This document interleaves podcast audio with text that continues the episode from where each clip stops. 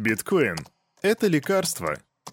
Майкл Сейлор Эй, эй, эй, йоу, салют, Криптусы! Привет, Крипто братва, Кирюха здесь. И команда Криптус желает вам потрясающего настроения. Да, ты слушаешь свое любимое утреннее шоу о крипте, которое называется Daily Digest. Ну, я, по крайней мере, верю в то, что оно является твоим любимым. Короче, что мы тут делаем? А делаем мы тут все как всегда. Сперва мы делаем распаковку рыночка, смотрим, что там по циферкам, а потом делаем обзор новостей. И сегодня я расскажу тебе о подозрениях CoinMarket CoinMarketCap в мошенничестве, о том, что FTX продается по частям, о airdrop Flare и о том, что Coinbase продолжает увольнять своих сотрудников. Обо всем сегодня прямо в этом выпуске сразу после нашего топ-спонсора.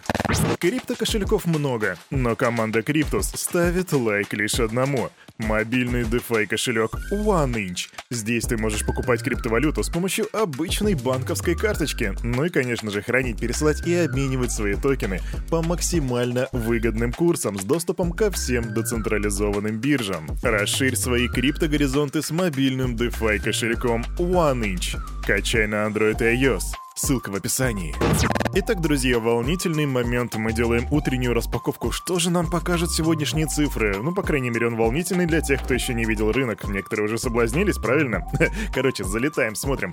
А мы видим, что вчерашний рост LDO сегодня превращается в минус, ровно как и ZIL. LDO минус 12,5%, ZIL минус 7,9%.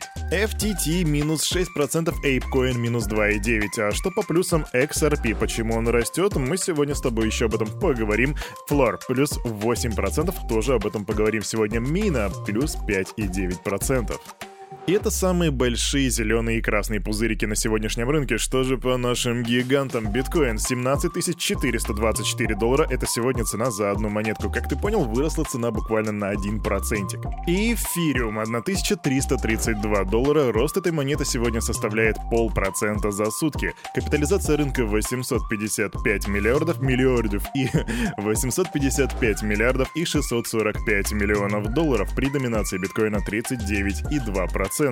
И именно так выглядит рынок сегодня, 11 января 2023 года. А теперь, дорогой мой друг, занимай свои привычные места в нашем привычном топ-круизном лайнере, и мы отправляемся в Криптополис. Погнали! Фух. Дамы и господа, утренние криптусы, говорит капитан корабля Кирюха, и сегодня у нас с вами будет э, нечто особенное. Дело в том, что мы сегодня не будем посещать Россию. Да, так вышло, что у нас сегодня не будет новостей ни из России, ни из Китая, ни из Сальвадора, только из Америки. Но я думаю, вы не особо расстроитесь на отсутствием новостей из России. Так что наш борт направляется прямо к Соединенным Штатам. А что же там происходит? А там продолжается вот это вот раскрытие, разговоры об FTX и новые подробности подробности. Итак, внимание. Бывший технический директор FTX, которого зовут Нишат Сингх, встретился с федеральными прокурорами, чтобы заключить некую сделку о сотрудничестве в деле о мошенничестве, которое, разумеется, связано с крахом криптобиржи FTX. Интересен момент в том, что Синх, несмотря при том, что он занимал такую высокую должность, как технический директор, ему пока что не были предъявлены какие-либо обвинения. И вот вопрос, а зачем он с ними там встречается? Зачем ему нужно посещать прокуроров и о какой сделке идет речь? И вообще, в принципе, когда мы говорим о каких-то сделках, ну, имеется в виду в подобных делах, обычно это то, что человек приходит и говорит, я буду вашим свидетелем, пожалуйста, не судите меня строго. Так что, возможно, у него, как у технического директора, есть какая-то дополнительная информация о Сэме Бэнтмане Фриде. И если это так, то у Сэма дела станут еще хуже. Они так, в принципе, плохие. Ему грозит там, по-моему, 165 лет или около того. А тут еще этот чувак, видимо, может принести какой-то кусочек информации, который и вовсе там усадит Сэма на все 200. Вообще интересно то, что сам Синх о нем практически ничего не было слышно, хотя этот чувак жил, между прочим, рядом с Сэмом, он жил прямо там, на Багамах, вместе с ним, и он может представить следствию действительно интересные дополнительные подробности о финансовых операциях FTX. По тем данным, которые у меня есть, с 2020 года Синг передал представителям Демократической партии Соединенных Штатов более 9,3 миллионов долларов, 8 миллионов из них, которые были потрачены только за последний избирательный цикл. И вот тут интереснейший момент. Среди крупнейших получателей была основанная матерью Бэнкмана Фрида политическая организация, которая называлась Mind the Gap, и она получила от Синха 1 миллион долларов в апреле 2021 года. Ну то есть вдумайся, у, у Сэма есть как бы бабки, он говорит, да давайте жертвовать. Он жертвует в политические организации, одна из которых, между прочим, основана его собственной матушкой. Я не буду притворяться, что знаю американскую юрисдикцию, американское право, однако мне кажется, что тут могут появиться дополнительные вопросы. Во-первых, вопрос, а чьи деньги жертвовал Сэм, потому что, насколько мы знаем, он достаточно фривольно, своевольно распо- распоряжался клиентскими средствами. Это первое. А второе, то, что, насколько нам известно, родители Сэма Фрида — это профессора права, и как они позволили чему-то подобному случиться, остается непонятным. Я не буду притворяться, что знаю американское право, американскую юрисдикцию, поэтому все, что мне остается, это смотреть, наблюдать и рассказывать вам. Поэтому как только появится новая информация, я тебе сообщу о ней в числе первых. Идем дальше. А пока в деле Сэма появляется новая информация и новые свидетели, FTX постепенно продает себя по частям, и на эти частички уже нашлось около 117 потенциальных покупателей. Согласно заявлению, которое попало к нам в руки, FTX отдают приоритет продаже таких подразделений, как Ledger X, FTX Япония, FTX Европа и биржевой клиринговой платформы Embed. Почему же именно эти подразделения? Эксперты считают, что тут есть четыре основных причины. Во-первых, это относительная независимость этого бизнеса, и это очень важно, об этом чуть позже. Также их потенциальную высокую ценность и риск потери ее со временем. Третье — это расходы на поддержку деятельности предприятий. И четвертое — значительный интерес покупателей. И в самом начале этого списка я отдельно отметил независимость, и почему же это важно? А потому что ответственный за дела о банкротстве департамент Минюста США подал протест на продажу ценных активов должника должника. Ну якобы нифига себе, как бы он у нас тут чувак под следствием находится, а вы тут продаете, между прочим, его имущество. Но в ответе представители FTX заверили, что имущество, которое связано с претензиями к Фриду и другим бывшим топ-менеджерам, продаваться не будет. Из чего мы делаем вывод, что FTX Япония, FTX Европа и так далее не принадлежат напрямую Сэму Фриду. Ах, как сложен же может быть мир, не так ли? Идем дальше.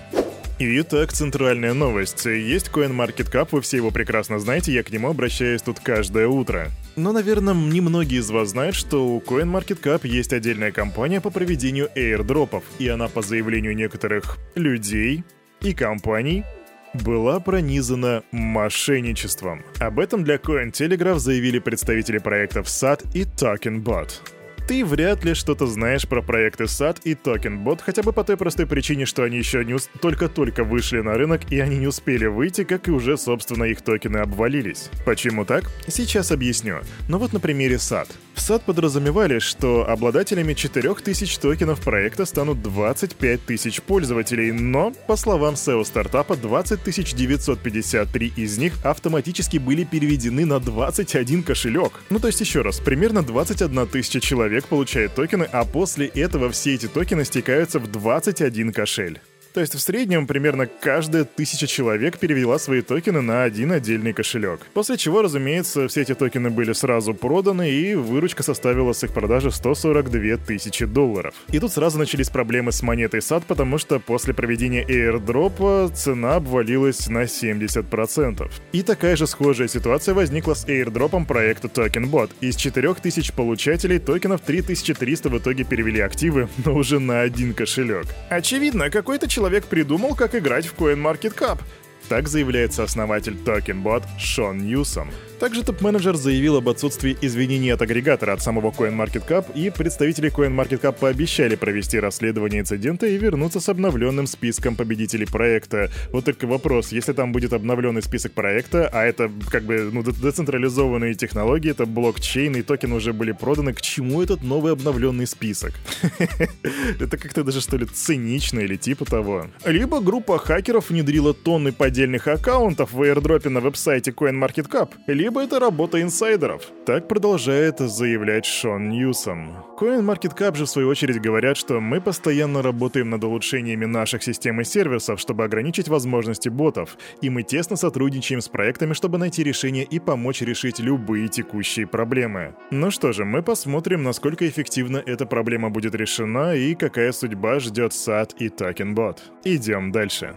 Запоздалая быстро новость, о которой я забыл вам вчера рассказать. А ведь надо было. 9 января состоялся airdrop токенов блокчейна Flare, который предназначен для создания совместимых с другими сетями и интернетом децентрализованных приложений. Короче, были распределены 4 миллиарда и 279 миллионов токенов Flare среди миллионов пользователей бирж Binance, OKX, Kraken, BitHump, YapBit, KuCoin и BitBank. Кто их получил? Их получили владельцы по крайней мере одного XRP на момент снапшота 12 декабря 2020 года. Да, как бы очень много времени прошло, у нас уже 2023, то бишь почти что там, грубо говоря, два с лишним года. В общем, если у тебя были XRP-шки, друг мой, если ты, как и я, халдил XRP, то иди чекай, возможно, тебе прилетели вот эти вот самые монеточки. И пиши в комментах, если вообще забыл, что такой airdrop должен быть. Идем дальше.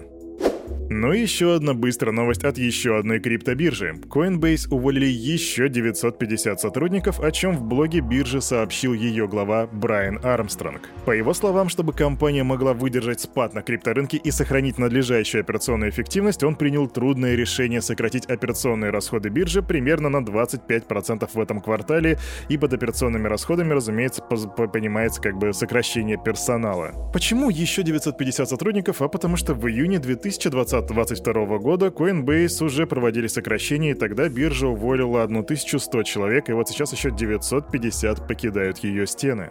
Да, медвежка никого не щадит, увы. И мне в действительности любопытно, на что принесет нам этот 2023 год. Нет, я обычно, знаете, не смотрю на эти циферки, что вот 2023 сменился цикл. Ничего подобного. Время и для меня как шло, так и идет. Но при этом я не могу отметить, что... Не могу не отметить, что 2022 год был своего рода особенным тяжелым испытанием для всего криптопространства. И что будет в этом году, нам только предстоит увидеть. А на этом, на это утро у этого парня за вот этим микрофоном все с вами, как всегда, был Кирюха, и команда Криптус желает вам потрясающего настроения на весь предстоящий день. И помните, ты очень сильно радуешь Кирюху, когда очень сильно прожимаешь кнопки лайков, так что не забывай делать это и сегодня. А также помни, что все, что здесь было сказано, это не финансовый совет и не финансовая рекомендация. Сделай собственный research и прокачивай финансовую грамотность. Увидимся завтра 9.00. Не проспи. Пока.